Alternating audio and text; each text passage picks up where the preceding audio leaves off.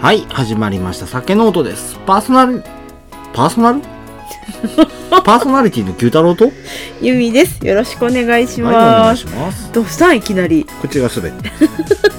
はい、やって。はい、酒ノートとは、日本酒好きの私たちが送る日本酒レポートの番組です。この番組は美味しく日本酒を飲みながら香りや味、温度の変化を楽しみ、記録を残しながら素人2人で勝手に語っていく番組です。はい。いやってるや、全然。まだま初髪じゃないそこ。だ。わからんな。ねえう、ん。そんなん噛んだことないよ。ないね。いつもなんかあのー、どうやってんやろ。ロボットのように喋ってるからね、そこは。そう、うあの、データがあるわけじゃないんだよ。毎回撮ってるんですよ。ん。だけどね、大体同じに聞こえる。いや、もうこの話前にしたな。なんとなく、音程が、音程というか、リズム、リズムじゃないな。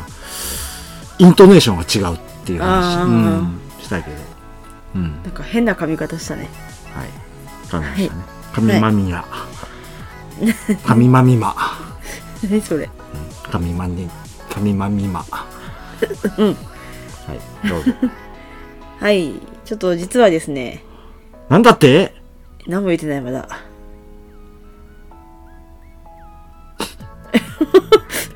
はい、入りづらーどうぞ。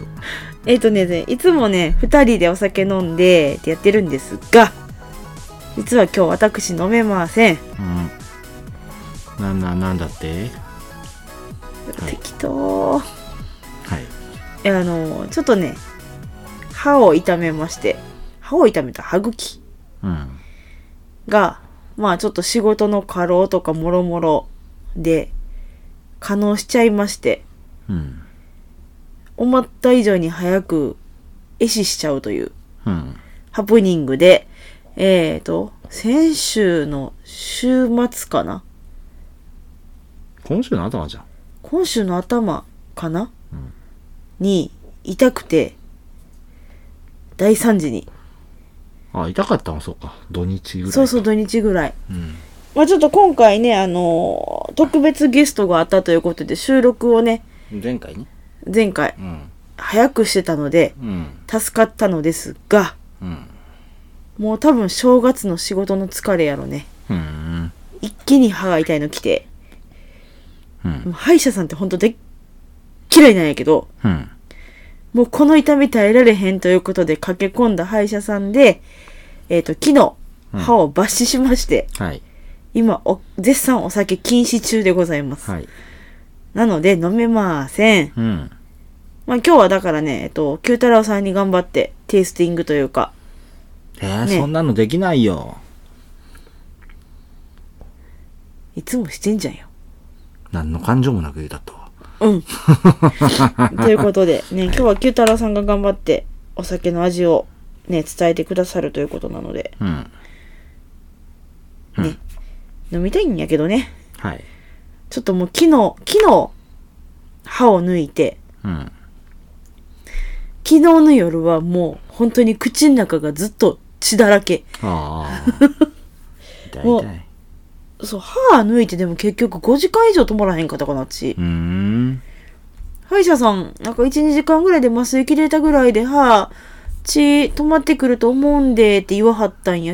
うん。もうずっとなんか明らかポタポタポタポタポタポタはとあはあ大変や。気持ち悪いよね。気持ち悪かった。で、あの、なんやろ、夜間救急みたいな電話があるから、うん。そこに電話してう、ん。看護師さんに、うん。歯抜いたんですけど血が止まらないんですって言っあてあ、で、対処方法を教えてもらって、うん。それでも止まらなかったら航空外科に駆け込んでくださいと言われ、はあなるほど。うんそう、まあでも一応どうにかうん。収まったけども、みたいなう。ーん。まだ絶賛歯茎はパンパンに腫れてるので、はい。油断すると血たらりとうん。なるので、今日はお酒は禁止と。うん。で結局なんやかんやあれよね。うん二日以降ほんと飲んでないよね。そうやったかな覚えてへん。僕毎日飲んでるし。そう、確かね、うん。そうそうそう、連休の、うん三連休のうん。前半かなうん。の2日間の夜勤が痛すぎて悶絶して、休みで行ける歯医者さんって言って駆け込んだのがそこの病、うん。うん。いいんやから、うんそうそうそう、3日、うん。 2日に収録して、うん。 3日でうん。痛くなって、うん。本当にだから2日から飲んでないよ。うーん。もう10日も飲んでないじゃないですか。ね。はい。ということで、今日も飲めませんが、うん。は九太郎さんに頑張っていただきましょう。ーい。はい。じゃあ、176回かなうん。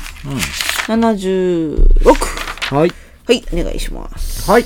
えー、本日持ってきましたのは、福井県から、ほい。白学船、純米吟醸荒走りでございます。ほい。はい。あらばしり珍しいね。うん。荒走りいね。つ、いつやっただいぶ、わかんねえ。やったのかやってへんのかもわかんねえ。うん。荒く走るよ。荒く走るんですうか、ん、ドタバタと。ドタバタ、ドタバタない。じゃあ、開けながらスペックいきたいと思います。はい。アルコール度数が15%、精米具合が、えー、麹 55%×58%、使用米が福井県産500万石、日本酒度がプラス5、えー、酸度1.6、使用酵母が HGS02 でございます。もう一回で、H、 GS02。 G、S、0、2、公募。ハイフン02って感じかな。うん。ほい。お米多分こだわりなんだろうね。まあね上の、何だっけ、なん何ラベルって言うんだっけ、そよこい。しょ。えっ、ー、と、帯ちゃう、なんだっけ。型。型型。こじれゃあでしょそこそうそう。型ラベル。型ラベルでいいのか。ん福井ライスオンリーって書いてある。そうだね。またそれは後で話す。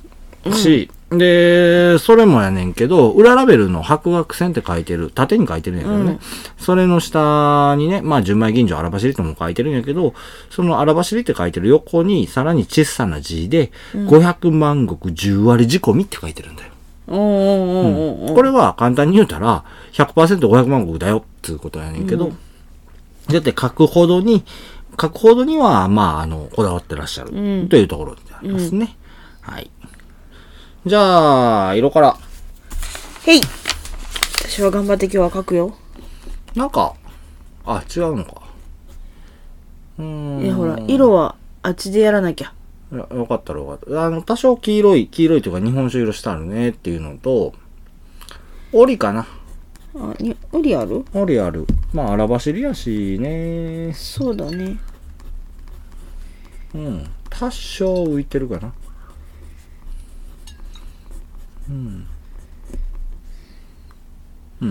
生酒って書いてたけど、プチプチとかは特になし。いや、してるよ、若干。うーん。あの、グラスの底に気泡がへばりついとう。うん。うん、っていう感じ。まあ、瓶に入ってる状態で日本酒色かなっていうぐらいで、で、グラスに注ぐと、まあ、透明な、綺麗な色、なんかなと。ちょっと濁ってる感じな気で、する。それ、それが濁っ折てりか。る、じゃあ、濁ってんのあ、は、気泡あ、じゃなくて、あのー結露。あ、結露か。うん。だからこうやって傾けると、うん。いや、でもやっぱちょっと黄色いよ。きいや、黄色いのは分かったる。じゃなくて、濁りの話。うん。そうやな、うん濁っ濁りはたそんなに、でもちょっと白いんかなとも思う実な際。なんかそうそう、ちょっとかすかに白いぐらい。うん白いかもぐらいな。白みを帯びてるね。若干ね。うんで、あとは折りが、折りもね、割と大きめの折りが、割と浮いてるように見えるのかな。うん。うん。まあそんな感じ。うん。はい。じゃあ香りいきまはい。す。うん。ふんふん。ふんふん。ふんふん。香りはできんじゃうえいよいしょ。すごい穏やかな香りやね。これは。ヨー高グく、ルト。高く立つ感じはないし、うん。まあ、ヨーグルト、酸が乳酸系のあの香りしてんのかなっていうところ。ブルガリアヨーグルト。 はい。商品名出さなくていいよ。じゃないうん。僕もちょっと違うけど。あんま、ヨーグルト。香り高いわけではないが、やな。穏やかな香り。リンゴやな。うん。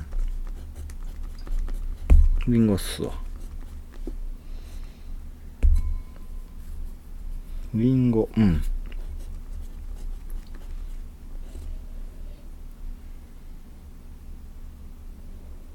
うんうん。なところじゃ、酸が立つんやろね、結多構。分ねだだかからら多分さあヨのーヨーグルトって言ったもそうやしリンゴもそうやしうん。まあ、酸度1.6あるから、その辺は分からんでもないかなっていうところ。うん、はい。ほいじゃあ、舌触りいきまーす。ほいよいしょ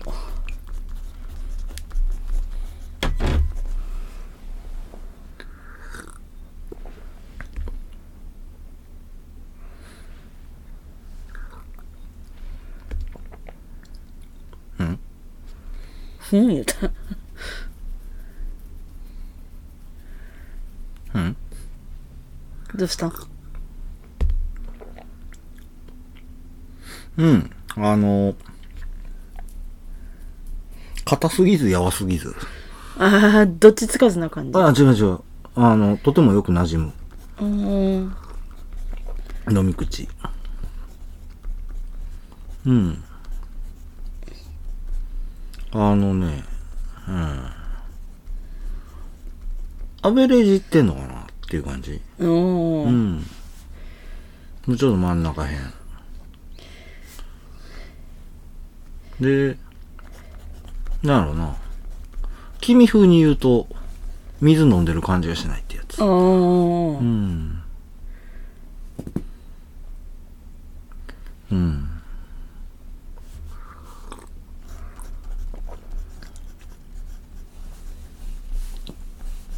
えっとね。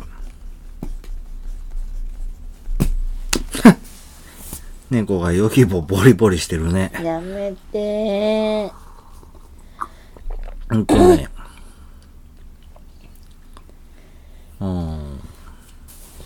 口に入れた時はさらっと入ってきて、うんで、もうない。あそうなんうやん、っていう感じ。綺麗い感じ切れとか切じゃれない。じゃな飲み口の話やから。うんんもうね、ほんまに、するごっくんってすると、おあの、うん、こういう言い方したらあれかもしれんだけど、お味だ、味じゃないで、これは、今から言うことは。余韻もクソもねえなっていう感じ。そうなんやうん、水で言う、水だけで言ったら。あーまあまうあんだか。らこの前やっぱり違いやったやつと一緒やんねうん飲んでるなの感かじな水の感じし、うんあれ何やったいや、わかんねえし、どれやったかもわかんねえし。うん。あえっ、ー、と、南南とはちょっと違う水かな。の感感じを感じないって書いてるからあれ僕、どういう表現してたかなり硬い、ああ、そうやね。あの、鉄板や言うてたやつやわ。うん、多分、すごい薄い鉄板とかっていう風な、ボヨンボヨンボヨンボヨンって言いそうな鉄板とかっていう言い方してたかもしれんけど、これはそういうイメージもわかへんな。うん。ほんまになんかこう、スルッと馴染んで、体の中うんに溶けていくみたいな感じ。口入れたらスルッとは、口にはスルッと入る。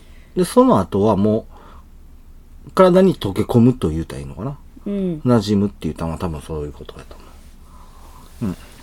うん。はい。じゃあ次味いきましょう。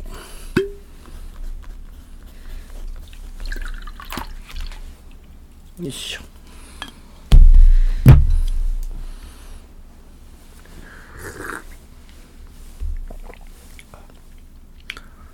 味としてはね、うんほのかにフルーティーさがある。意外とあんまり効いひんねやうん、全然。ほんまにほのかに。それが、リンゴマスカットとか、その辺の、ちょっと酸っぱいんかなっていうような、うんそういう感じ。で、酸も多少わかるかなっていうところやねんけど、うんうんね。うん。米の甘みが多少わかんのかな。でも、ほあのー雑味もなく、スルッと入っていく。これはもう、舌触りの時も一緒やってんけど、ほんまにスルッと入っていく感じ。雑味なくスルッと入る、うん味の面でもそういう感じってことやうな、ん。で、キレが良くて、すっごい飲みやすい。うん僕これ結構好きな方やな。うん。まあ多分、正月からこっち結構濃いのばっかり飲んでたから余そう計ねとそういう風に思わせてくれるのかなと思うんだけど、うんめちゃめちゃ綺麗やな。うんうん。うん。すごい綺麗、これ。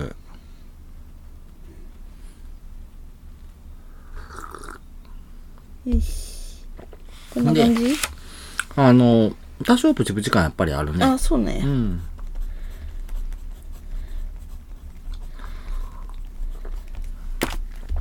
うん。あの、ああ、なるほど。ちょっと温度変わったら、酸が、ふわっときたね、今。下に、こう、ふわってまとわりつくように酸があって。うんでも、それもほぼ余韻がなくって感じ。で、苦味が多少あって、キュッと引き引き締めてくれるような。苦味でほんまに、ほんまに感じるか感じないかぐらわい、ね。ずかめちゃめちゃ少ないけど、それも。何苦味苦味。で、今、渋みも感じてきてる。うん。やけど、それも、あのー頑張らへんだら、わからへんぐらいの。うんうん。ほんまにな、全体的にすっげえ綺麗。こううん。あのね、福井の酒やなって思う、これ。あそうなんや、うん。これは福井っぽいなぁうまいなぁね。いいな僕の福井の印象割とこんな感じやったな。あそうなんや、うん。飲んでないから何とも言えああ、ない、まあね。福井の酒といえば僕らとしてるのが手取川とか、うんでも手取り川も最近飲んでないからねあれ割とフルーティーやけどな。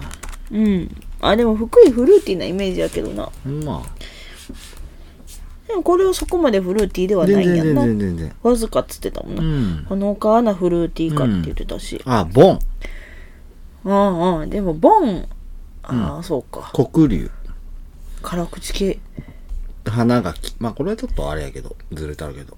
あ、やっぱ手取川は違うわ。そうなんや手取川はお隣の石川や。うんうんえー、早瀬浦。うんうん。せやね。電信とかもあるね。これは、あれでしてへんけど。放送ではしてへんけど。あ、やっぱり、うん、せやな。せやわ。そんな感じやわ。うんうん。マジで、福井酒って感じの印象やな、こうやって見てたら。うんうん。いやね、やっぱり、まあ、それこそ、多分僕、このお酒は、電信近いと思うね。うーんマイ美人とかもあるけど、早すぎるはちょっと違ったな。うんそうやね。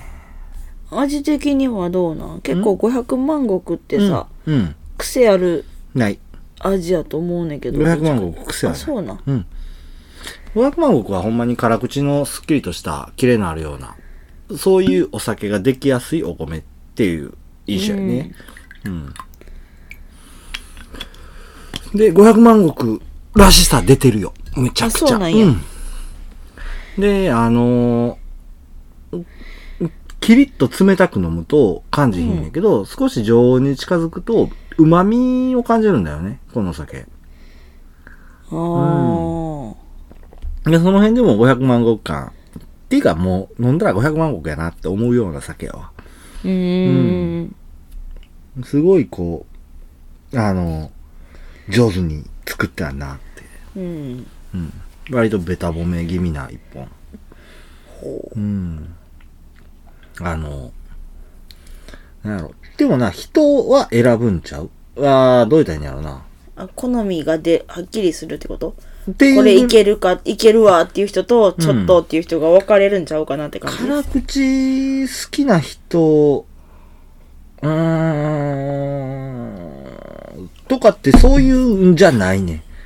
か割と辛口気味やけど、うんお酒の方向としては。ほうだけど、辛口好きな人が好きかって言われたら、またそれも違いそうやなって今思った。うん。かといって甘口好きな人が飲んで満足するかって言われたら、多分それも違うなって。うん。お酒好きな人は好きなんちゃうちょっと違う気がするちょっとよ,うん、よくわからんよな、くわかんな今いのな。でも、あの、酒好きは好きやと思うな、このお酒。うん。料理としてはね、僕はこれはもうストレートにお魚やと思ってる。 ほうう、ん。お魚とかお鍋とか。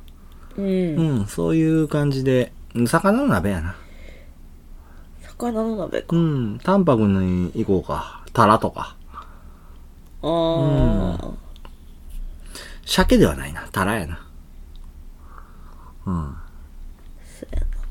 あっさり系のお鍋うん。水炊きで。うんうん。あの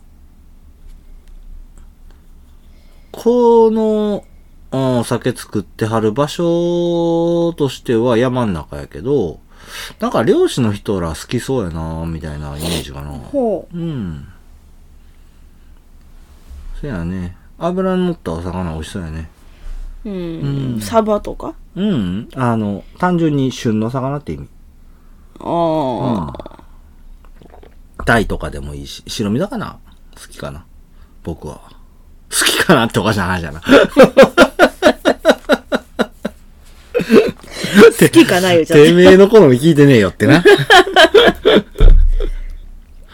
あの、ほら、ほんまに油の乗った魚ってさ、白身魚ってな。さし、お刺身にした時に、てれっと、こう、虹色になったりするやん。わからへん、油が。角度を変えると、てれっと。あ、わからへんか。わからんうん。なんか青っぽいのとか緑っぽいのとか、ほんまに油の色うん出るんやけど、そういうのと食べるとまあ最高やろな。うん。うーんうん。まあそんな感じやわ。美味しい。 お美味しいのかうん。で、あの、このお酒は、あの、料理と一緒に飲んでほしいな。食中酒な感じ、うん、うんまあその辺はあの小倉さんも目指して作ってはるっていうところもあんねんけど実際飲んでみるとああせやろなって思ううんうん、はいまあそんなところですほい書いたよ一人でめっちゃ喋ったよだってしゃあないやん飲めないんだからそういう話ちゃうやんなん でいきなり切れられなあかんの僕切れたわけじゃないよ飲めないんだもんはいじゃあお話入っていきましょうはいまあ小倉さんの話の前にねほいちょっと復習しましょうか復習ほい、うん問題ですはい荒走りとは何でしょうえーとお酒絞る工程の1個目のお酒絞りちょっとしか、合ってんねん合っけど、合てっるやろ一応てんねんけどな、あー70点って一ところ番か綺な。麗なんが、うん。 うんえーと船 だれパタパタうん。それは、0点だ。ちゃうちゃうちゃう何だっけえでも荒走りって最初やんな そうよね。あの、もろみを、もろみ袋にボンボンと入れて。で、したらあの、圧かけずに出てくるところ。あらまし。うん。まあ一番最初に出てくるところ。やねんけどね。うんまあ自重で出てくるところやね、言うたら。もろみ袋に入れた状態から。まあもちろん一つのもろみ袋に何 cc 入れたから、こっからここまで、あらましりねっていう風な明確な決まりっていうのはないんだよ。ううんん。まあ、荒走りの特徴としては、香りは濃く、味わいは荒々しいものになってるっていう風に総評されてるんだけど、うんまあ、これ、このね、あのー説明は僕はちょっとどうかなって思うねん。もうこれ書きながら、書きながらっていうか、あの、資料作りながら思っててんけどね。香りは濃く。それは、 あの、酒によるだろうと。うんうん いうところでまあまあまあまあ。香り高いだ酒やったら、そら、香り高いだろうと。うんでも反対に香り薄い酒やったら薄いだろうと。まあ、そおーおーおのー薄い酒の中でも濃い香りがするのかなっていうふうに一応納得はしといた。うん。で、味わいは荒々しいものになってると。そんなもんわかるかいなと。 だって今回の酒バリ綺麗やもん。確かにな。うん。一応ね、総評として言われるのは、香り濃く味わいは荒々しいものと。うん。知らねえよと。いうところで。うん。ね。まあまあまあまあまあ。その酒によるとしか言いようがないね、この辺は。そうやな。はい。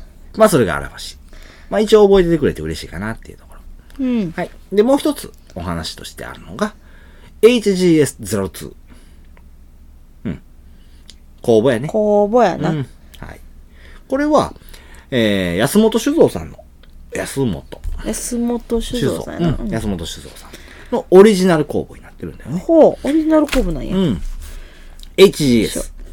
このアルファベットの並びに何か思いつくところがないかな ?HGS。何も思い浮かばへんうん。目の前にあんのに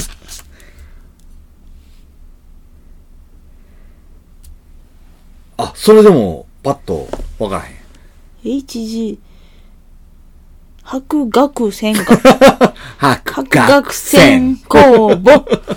まあ、その本ネーミングっちゅうところでね。うん。白学線の歯の H、がの G、うん線の S というところで。こうんう、これ用の公募ってことなんやな。まあ、これをというか、まあ、そう、まあ、そう言っても過言ではないかな。うん。うん。HGS01 はバナナ系の香りとふくよかな旨味を出す酵母。うん。 HGS02 はマスカット系の香りとキレの良さが目立つような酵母になってるっていう風な。うんそういうオリジナル公募になってるんだよね。まあ今回、あの、香りのところでもちゃんとマスカットっていう言葉出たし。で、キレの良さっていうのは、あ、そうだよねっていう風なところで。まあ、ちゃんと仕事してるよねっていう公募やね。うん。ねえ。まあそんなところっすわ。はい。じゃあ、安本酒造さんのお話入っていきましはょう。創業は、嘉永6年、いつだ1853年、え1853年で言ってるやろ。 1800円、買えっていつって思って。えちょうどペリーが来た日、年や。あ、そうなのペリーがねえや。ペリーグうんペリーがねえや。うん1853年。覚えときや。はい。テストでんで。ってんのね。うん、日本酒はな。日本酒のテストにはな。日本酒のでテストには出へんで。うん。うん。ペリー元年というところで。当主としては、現当主で46代目。ほう。うん。酒造りを始める前は、戦国時代には、両替商とか、農業、林業をなりわいとしてたお家になる。何でもやってるやん。ああまあ、その頃に金持ちやったっていうふうなことはここでわかるんだよね。で、46代目ということもあって、うんお家自体は平安時代から続く旧家であってね。ほう。うん。一条天皇って知ってる知らんか。 うん。まあ、昔の天皇さんだよ。あの一条天皇の、うん。一条天皇調べようか、ちらあ。っと何。した人だっけなんかき聞いたことがあるなと思って。一条天皇は、980年から1011年にやはった人って書いてるね。ほ第66代目天皇。う。うん。うん。えー、まあ、うんたらかんだって書いてる。まあいいや、はい。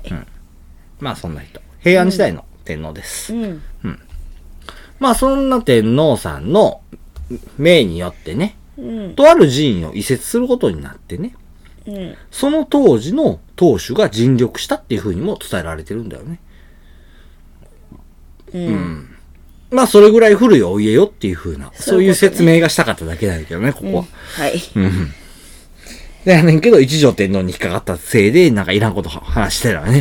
しゃあないやん、気になったんやん から。はい。まあ、そんな安本酒造で、現在作られてる主要銘柄が、この白学船とこいうふうれにが主要のお酒なんね。はい。あのー一応ね、えー、県内消費のお酒っていうのもあるんやけど、うん。まあ、まずめったに見られへん酒。それこそ。うんうんん。ほんまに県内だけ。で、県外に住んでるもんには届かへんな。本気で。っていうような銘柄はあったりするんだよね。うん。まあ、それはそんでいいんじゃないかなと思うし、僕はこの白惑星飲めただけですげえ美味しいなって思って、満足はしてるよ。ちゃんと。うん。はい。で、どうしたん どうしたなんるほどね。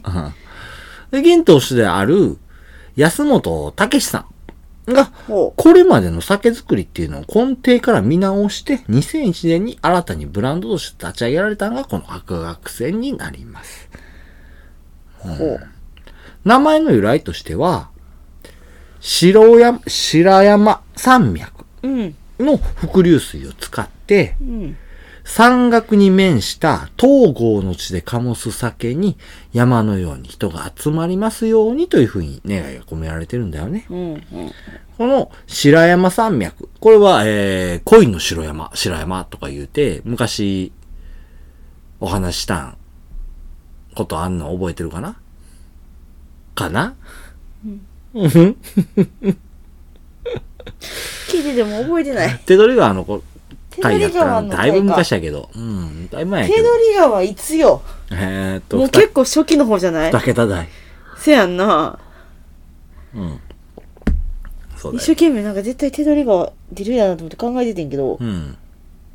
いつ飲んだみたい二桁台。な。 そうやんね。裏手取りが47した。うん、の頃。の頃うか。ん。頃。あ、でもそんなもんか。やったはず。ほう。うん。で、その頃に、あのー吉田倉優っていうお酒が、今、うんあのー、当時さん一押しよって言ってたら、今、バンバン出てる。 なるほど。はい。まあ、それ、うん、せやね。まあ、そんな風な、あの、白山っていうのは、僕らの放送では3回目出てくるぐらいの感じなのかな。ほうほううんほっう。ていうそ風れな出てたんや。うん、お山、あそうだよ。3回目か4回目かぐらいの出てるような。そういうお山の伏流水を使った城っていう字やね。で、山岳に面した東郷の地。これはあの、えー、あれやね、東郷っていうのが今、小倉さんのある場所。まあ、住所としては違うんやけど、違うっていうのはその名称の話ね。ほう。えー、福井県福井市安原町7-4って書いてるから、ほ住所にはその東郷っていう字は入ってへんねんけど、まあ言うたら古い地名っていう感じかな。う。うんう。ん。で、東郷っていうそういう地名があったりして、で、そこで、あの、倉さんしてるよっていう風なところで、うんその、山岳に面したの岳。うん。で、山のように人が集まりますように。っていうところで、人間に山と書いて千。そっちなんや。うん。そうだ山よ。にうん。人が集ま人りま情がすよ。集まるから、うん。っていう風な願いを込めて、付けられたの名前。ちなみに、うんうんえーこの現当主の安本た、えー、武さんの武っていう字は、学、山岳の学っていう風なところで、ご自分の名前も入ってるよっていう風な、そういううん。銘柄になります。はい。で、この白学生を作り出す際に、まず見直し始めたっていうのが、使う米やったっていうふうにおっしゃられてるんだよね。県内の米の産地を5年かけて回ってう、ん。現在、まあ契約されてるような農家っていうのを決められたそうなんだよ。おー。県内にこだわったっていうのも、まああの、自分の目が届く範囲で原料を作ってるっていう風な、そういうところがうん欲しかったらしいんだよね。うんん。で、それ、それで、その、実際に自分が認めた、認めたっていうのは上から、かなり上からの言い方やから、ちょっと違うんかもしれへんねんけど、その、こういうお米作ってるよ、こういう環境で作ってるよっていうのをちゃんと自分の目で見て、決めて。で、その農家さんにお願いして、その原料で作ったお米で、お酒を作りたいという、そういう気持ちがあったそうなんだよね。うん。で、現在では500万石と銀の里を指定の農家から仕入れられてるようなんだよね。うんで、これが米の話で、次水の話なんやけど、昔から使い続けている白山系の伏流水っていうところがあってね。これは蔵にある100メートルの井戸から組み上げられて使われてるそうなんだよね。まあ水質としては中硬水っていうところがあって、まああの、アベ、えー僕のそのお酒飲んだ時の舌触りのアベレージっていうのはそこなんじゃないかなっていうふうに思うんだよ。うん。ねえ。うんで、まあまあ、そうやって、水と米。まあ、その土地で、あのー湧き出た水。で、その土地で、うんうんその水で作られた米。っていうふうなところになってね。相性いいし、うん、そうだね、う今ままいでしも。だってお米ってそういうやん地元でうん。作った水でうん。研いで食べるのが一番うまいって、そうだね。う。うんんまあ、そうやって、あの、作られた米と磨き上げられた水で作ることによって一体感が生まれるっていうふううんに、たけしさんはおっしゃられてるんだよね。うんで、その福井県産の米だけを使ったお酒に、お酒の瓶にはさりげなく、福井ライスオーレイっていう風なシールが貼られてるっていうところになるんだよね。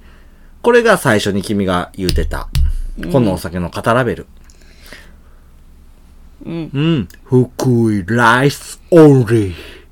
うん。いやいやいやいやいやっていうね。うんそういう、その、最初に、ほら、この話後でするよって、こだわってるよねって君が言うてた。そのこだわりがここに出てるっていう風なところになるね。 なるほどねで、まあそうやって作られた白学泉というお酒はね、究極の食中酒っていうのを目指されておられるんだよね。まあこの究極の食中酒ってどっかでも聞いたよなとか思うんやけど、まあそれは置いといて。いろんなとこが言うた はうん。いろんなとこ言うたはんね。銘柄の全体的な感想としては、うん強すぎない吟醸化と穏やかな旨味、癖のある酸味っていうのが特徴的な、だっていうふうに、えーいろんな感想を読んで僕は思ったかなっていうふうに。うんまあ基本的に酸味強い銘柄なんかなっていうふうな。ほう、うん、そういう印象かな。いろんな感想を読んでてね。ううんん。ただその酸味っていうのも、その強すぎひんと。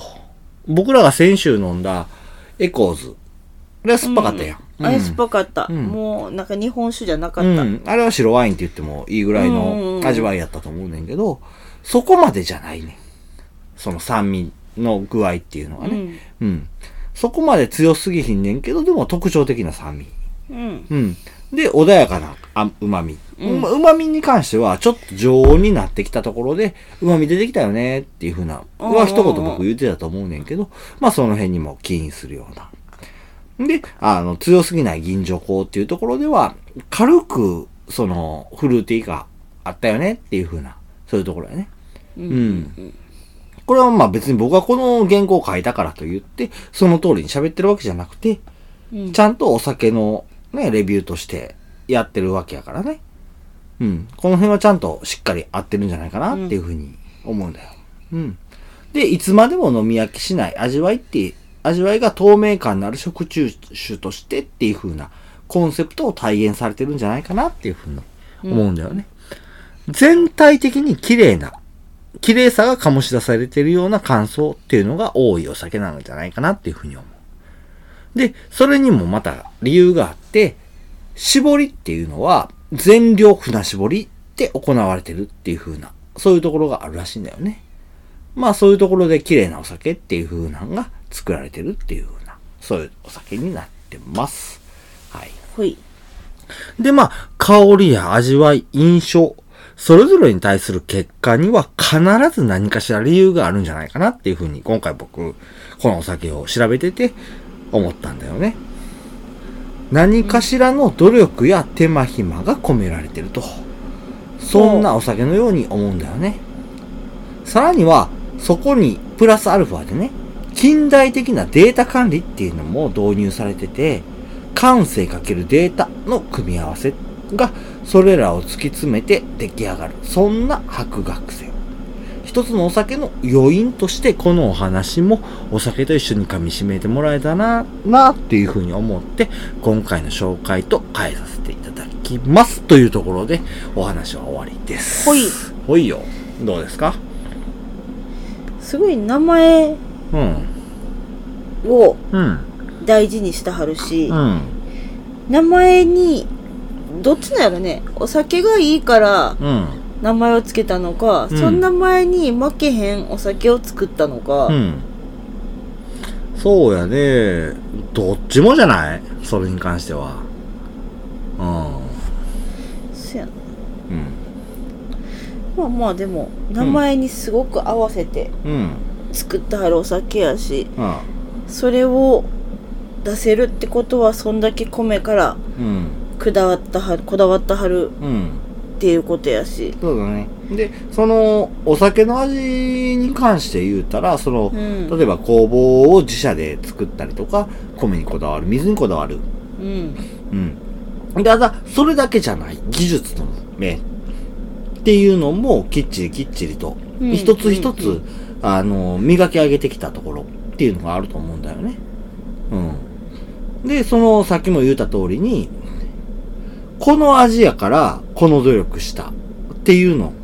この香りやから、こういうことをした。っていう、一つ一つの、その、日本酒の、に感じるところうんに対する何かしらの理由っていうのは絶対あるお酒なんやっていう風なのが一つわかるんじゃないかなっていう風には思うんだよね。うんうん。まあ、あの、手間暇が込められてるっていうそうや風なに言うたかもしれんねんけど、そんな一言で終わるようなことじゃないんだろうと。僕らはそういう風にしか見えへん、見えへんというか知らんからね。そううん作ってる工程を知らんからうねん。だからそうや、そうとしか、あの、言わしてもらえへんっていうのがすごい歯がゆいんやけど、うんまあそうやって、今回は言わしてもらったところで、缶にしていきましょうえい。はいよ。まだまだ今からあったかくなるんだよ。よいしょ。いやでもめっちゃ美味しい。ほんまに。いいなまたあの、歯治ったら飲んでくれたらいいよ。残してくれねたえいいよつ治るんやろねこれまだ僕いっぱい日本酒持ってるから。そうとりあえずああ、こぼれた。はなんい。かとりあえずうん。えーっと抜歯後の検査受けるまではちょっと我慢しやみたいなお酒そう言われたん血が出るかもみたいな出えへんと思うねんけどなもうお風呂とかもこの寒い時期にうん。体も温めて循環良くするとダメだからシャワーにしといてねとうーん。寒いそうなん。お風呂僕、に浸かりたい365日シャワーですから。それはあなたのうんあれでしょうよ潔癖なところですね。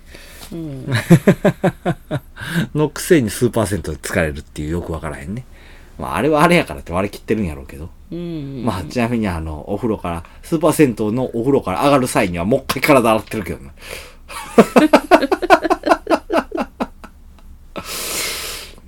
何やろな、これ。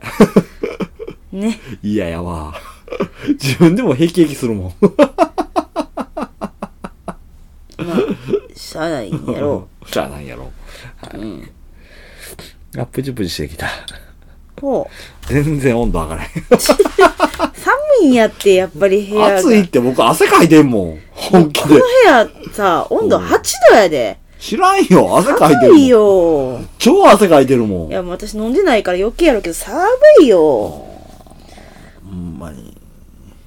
暑いわ。こたつの中に潜ってしまいたい寝るやん。眠た いよやばい、汗が止まらへん。どうした喋ってるしや。ほう常喋って るし。はあねどうなんどうなんどうなん なあ。どうなん何が話よ。眠たいよ知らねえよ。喋れや。頭動かせや。猫な、なぶってんちゃうぞ。ほんまに。だって飲んでないもんね知らんわ。歯痛いのが悪いんや。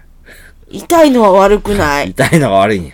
ちゃんとやちゃんと治療行っただけ偉いと思ってえらいじゃねえんだよ。もうほんまダメなのよ歯医者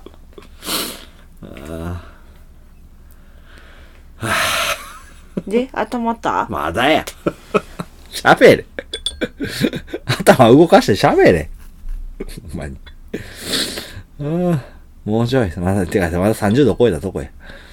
うーん。ああ。おい。何ですかいや、喋ってください。放送ですから。言葉で伝える放送ですから。うんよいしょあでも何飲みたいあ知らんよ。飲めばいいんだよ。私出るやん出えへんよ。ああ そんなもん何も出えへんよ。やだよもう昨日みたいなスプラッタ状態になるの大丈夫や。死なへんから。さんまが言うてた。生きてるだけで丸儲けやって。まあまあねうん。ああたんうん。いけるまだ。まだ今何度行っ36。たじゃん今や ふざけんな。誰がずっと喋ってる思うてんねん、ほんま。お前はよ。はい。裏香りから、ギバドゥ。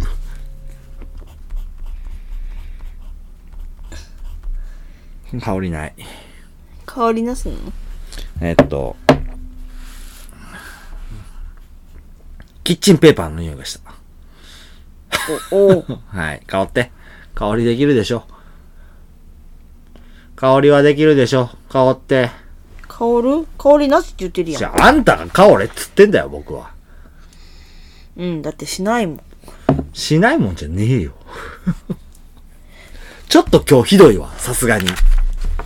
悪い飲けど。めへんから知らんから。飲めへんかでもだら。ってもともとさあんまり匂いなかったやん、匂いって言うな。飛んでる感じ飛んではいない。多分、お触ってるだけ。おじゃあ、あ飲むで。はいはいちょっとぬるかった。あー、でも辛口感出たね。あそうなんやあ、な、なるほど。うん、うん。ちょっと待って。うん、うん、うん、うん、うん、うん、うん、うん、うん、うん、うん、うん、うん、うん、うん、うん、うん。あのね、缶がもったいない。ああなるほど缶もったいないうん。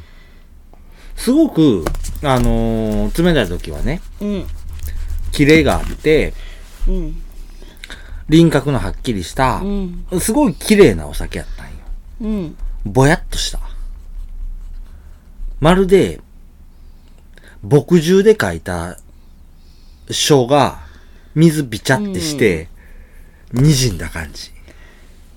微妙な感じやなすっごいもったいない。あこーれ。ただ、あの、飲むと、メロン感が出た。うん。ほメロン、メメロロンン感。うん、せやな、メロンっぽい。後味がメロンっぽい気がする。うまあまあこれは、あかん。感謝ダメ感したらあかん。これはもったいない。一本二千円もったいない。四合瓶で。 実は高い。 実はこのお酒高いんよ。いくらしてんのだから二千円や。 2000円えでもそうか4合瓶で2000円高いなそこそこやろそこそこやなだって最近一升瓶2000円ちょっととかで買ってくるもんえ、それはないわ。で2500円2000とか後半や。まあ2000まあまあ後半から3000前半や。僕、基本的に買うのは。さうんうん。で、4合瓶やったら1500円前後。前後じゃないな。前。1300円から1500円ぐらい。っっていうのを、この放送では基本としたところうん。でやってて、たまに、その、高いの買ったりするけど、うん。まあ、4、5瓶2000円。だっで、たらちょっと、うん、ちょっと、ちょっとおた、お高いっていうほどでもないんやけど、うん。ちょっと根は張るところではあるんそうやなけど、その価値はありお酒を缶する価値はないな。あ、そう。もったいなすぎる。これはもったいない。もうキンキンに冷やして飲むのが一番うまい。なるほどね。うん。で、今、寒い寒い寒い寒い言うてたけど、うん。その気温の中で飲むこの冷酒、冷や酒はマジうまいなって思った。おうーん。感謝いかんですわ。うん。はい。まあそんなところで。うん。最後のトピックスいきましょう。はい。まああの、前回がね、あの、ゲスト来ていただいてう、ん。怖い話してもらって、うん。うん。で、まあそんな感じでこう、あの、まああれ言うたら、民間伝承の怖いお話やったところあうるんあったからね。まああの、ちょっとディープな話やったから、今回ふわっとした、ふわっとしたっていうか、軽い話いっとこうかなと思って。う。うんん。食中酒って何なんっていう。ご飯と食べてお酒。そうだね。え、じゃないの合ってる合ってる。食中酒ってそんな感じよね。うん。そうだよ。食事のさなかに飲んで、うん。ん、で食事と合わせて美味しいお酒、みたいな。うん。そういうところ。間違ってないやろうん、合ってる合ってる。超合ってる。100点満 点。何その、納得いかねえなって顔。うん。まあ、軽い話していこうよ。はい。はい。まあ、食中酒と言っても、千差万別、いろいろあるよね、っていうところでね。うん僕らが普段してるテイスティングのところで料理と合わせようぜっていうところ。うんこれはもう全部食中酒っていうのを主題として、主題というかまあ、メインとしてうん。やってるところってあるよね。うん。ただ、食中酒以外だとさ、お酒。うん。前週のも実際せやったわ。そ食前酒とか。うん。うん。で、デザートだけよねってあんたがよく言うややつ。つは、うん食後酒。まあ一応食後になるのかう。ん。で、それを僕が合わせようと無理してやると、あの、フルーツと合うよねとか言うたりとか、うんうんフルーツポンチにしてみたいよねみたいな、うんそういう風に言ったりするのが食後酒やね。う。うんん、そういうのが多いかなと思う。じゃあ食中酒、お酒と飲んで、お酒と料理を合わせて美味しいよねっていう。うん多分これは僕らの放送の中でも8割方占めるんじゃないかなっていうふうに思う。うん。うん。うん基本的なお酒っていうのは大体食中酒に入ってくるんじゃないかなと。そういう風な印象になってくるんだよね。じゃあ、どういうお酒がどういう料理に合うのっていう風な、うんそういう話にもなってくるよね、と。うん。うん。食中酒に合う日本酒の特徴っていうのは、じゃあ一体何なんだいっていう風になってくると、まあ、千差万別。う んそう言っちゃ元も子もねえなっていうふうな。そうねん。だけど、基本的なところ。まあ、うんこれはあの、ワインで言うたら赤が肉に合うよね、白があ魚あ、に合なうんよかね。そういう流れな。うん、そういうふうなところ。まあ、すげえ偏見的なうん話ではあるんやけど、基本的に言うたら、辛口のお酒ってお魚に合うよねっていう、そういうイメージ。魚、そうか、でもう。ん。ってあるよねっていうふうな。うん。うん。ところとか、あとは、洗い流す系の、その濃い料理に合わすよね。リセットよみたいな、うんうん。そういうなんかあったりするよね。う。うんん。で、まあ、じゃあどういうのがどういうのに合うねんって言われたら、実際わかんねえっつって。 食ってみなわかんねえっていう。そうやな。うん。じゃあ僕らが一体どういう風な基準で、うんそういう風に話してるんかなっていう風に考えてくるとうね。ん。やっぱりまあでも今回のお酒のような綺麗なお酒やったら、お刺身に合わせたよね、とか。うん。そういう風になってくるよ。うん。で、甘口のお酒や、で、強い味を持ってるやったら肉と合わせてもいいんじゃないみたいな。ああ、うん肉。うーん、でも。いや、でも強い味わいを持っまあてんねまやあ、った確らか、にそれはそうう。ん。で、旨味を持ってんねやったら、だしもいいんじゃないみたいな。うーん。完全にもうあの、僕らのそれは偏見のところがあるんやけど、でも、その、基本的な日本酒の、えー合わせるもんって言ったら、まあ、大体一番最初に出てくるのが、塩、塩味を感じられる、そういう食材であるんじゃないかなっていうふうに思うんだよ。これは、うんあの、もう古くから、スルメとか、酒とば、ああ、枝豆、塩辛、うんまあ、こういうところうん。は、あの、塩味っていう風なね、うん、ところになってて、こういうのって辛口甘口関係なく、日本酒によく合うんじゃないかなっていう風な、そういう料理な、料理というか食材になってくるんじゃないかなっていうう風んうにん思うんだよ。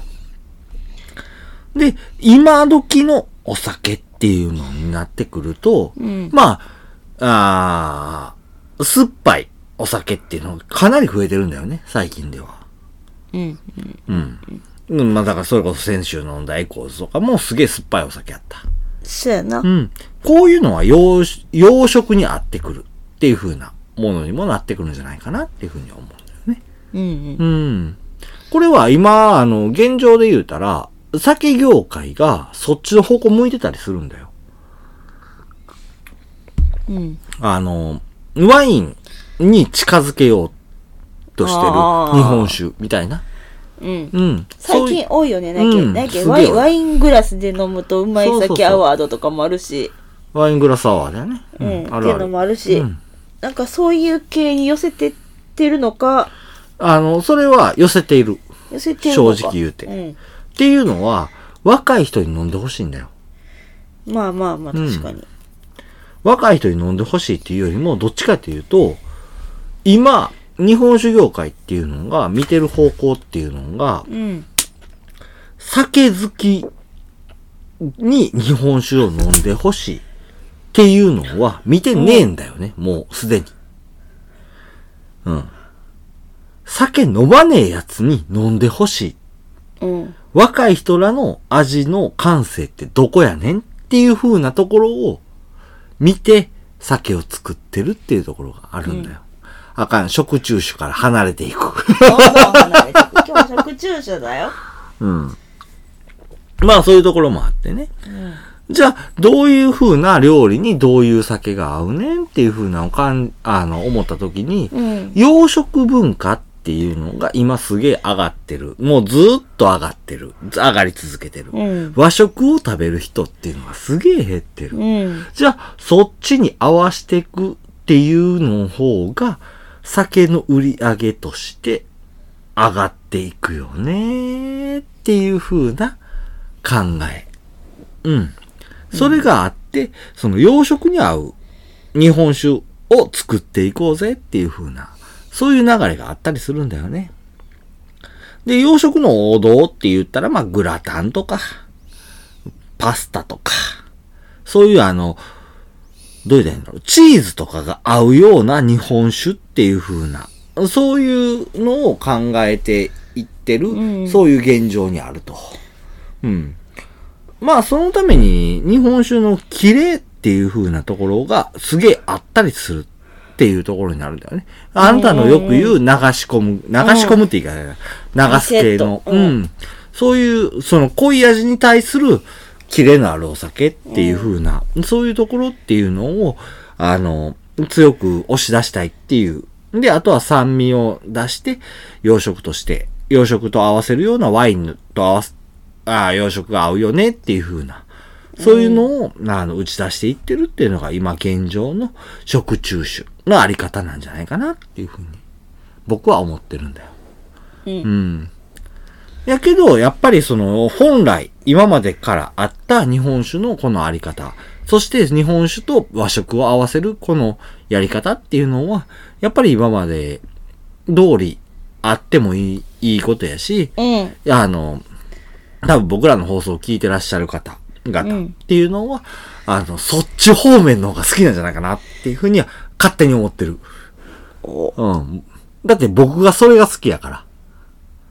うん。で、それに合わせて、そうやっていやいや言うてる放送を聞いてるような人やから、絶対そっちの方が好きなんやろなっていうふううに、んあの、僕は思うね。そうやなもうん。う本当にさうん。缶するかどうかもやし、うんいつ飲むかどうかもやしそうなんだよね。本人次第だから、うん。温度帯によってもね、そのそ合うそううそ料う理っていうのは全全然然変変わわるしってくるよね。飲む器でも変わるし、うん。ああそうだね。うんもうまあそんなところで僕の偏見バリッバリ の最後のトピックスになっちゃったけど、まあこんなところで終わっていこうかなっていうふうに思います。はい、じゃあ締めてください。ほーい今日ほとんど喋ってねえな、あなた。もうね、うん、しんどいんだ知らねえよ。関係ねえよ。聞いてる人にしたら。まあ ねまあでもね毎週毎週言ったらしんどくなる日だってあるんだよないよ。美味しいよ。飲んでないも んはい今日もお付き合いありがとうございました、はい。今日は九太郎3回でございます全部が全部待って、いつでもや ん。いやそういう意味じゃなくて最適か。お酒のあれから全部九太郎3回なんだよいつでもやん。 なことはないあ、ほんまにはい、今日の放送いかがだったでしょうか私たちもたくさんのお酒情報を発信してきましたが、まだまだ出会ってないお酒、オクラさんたくさんあります。皆様からのこのお酒美味しいよとか、このオクラさん情報を聞いてみたいなどのリクエストメッセージをお待ちしております。ああ。せやん。おワイタローが言うてた、三重のお酒すんの忘れてるわ。あ、言うてたじゃないな。ワイタローと喋ってた、あメールでやり取りしてた時の。旅かいつす るか。ね。 しなきゃね。本当に。はいまあ。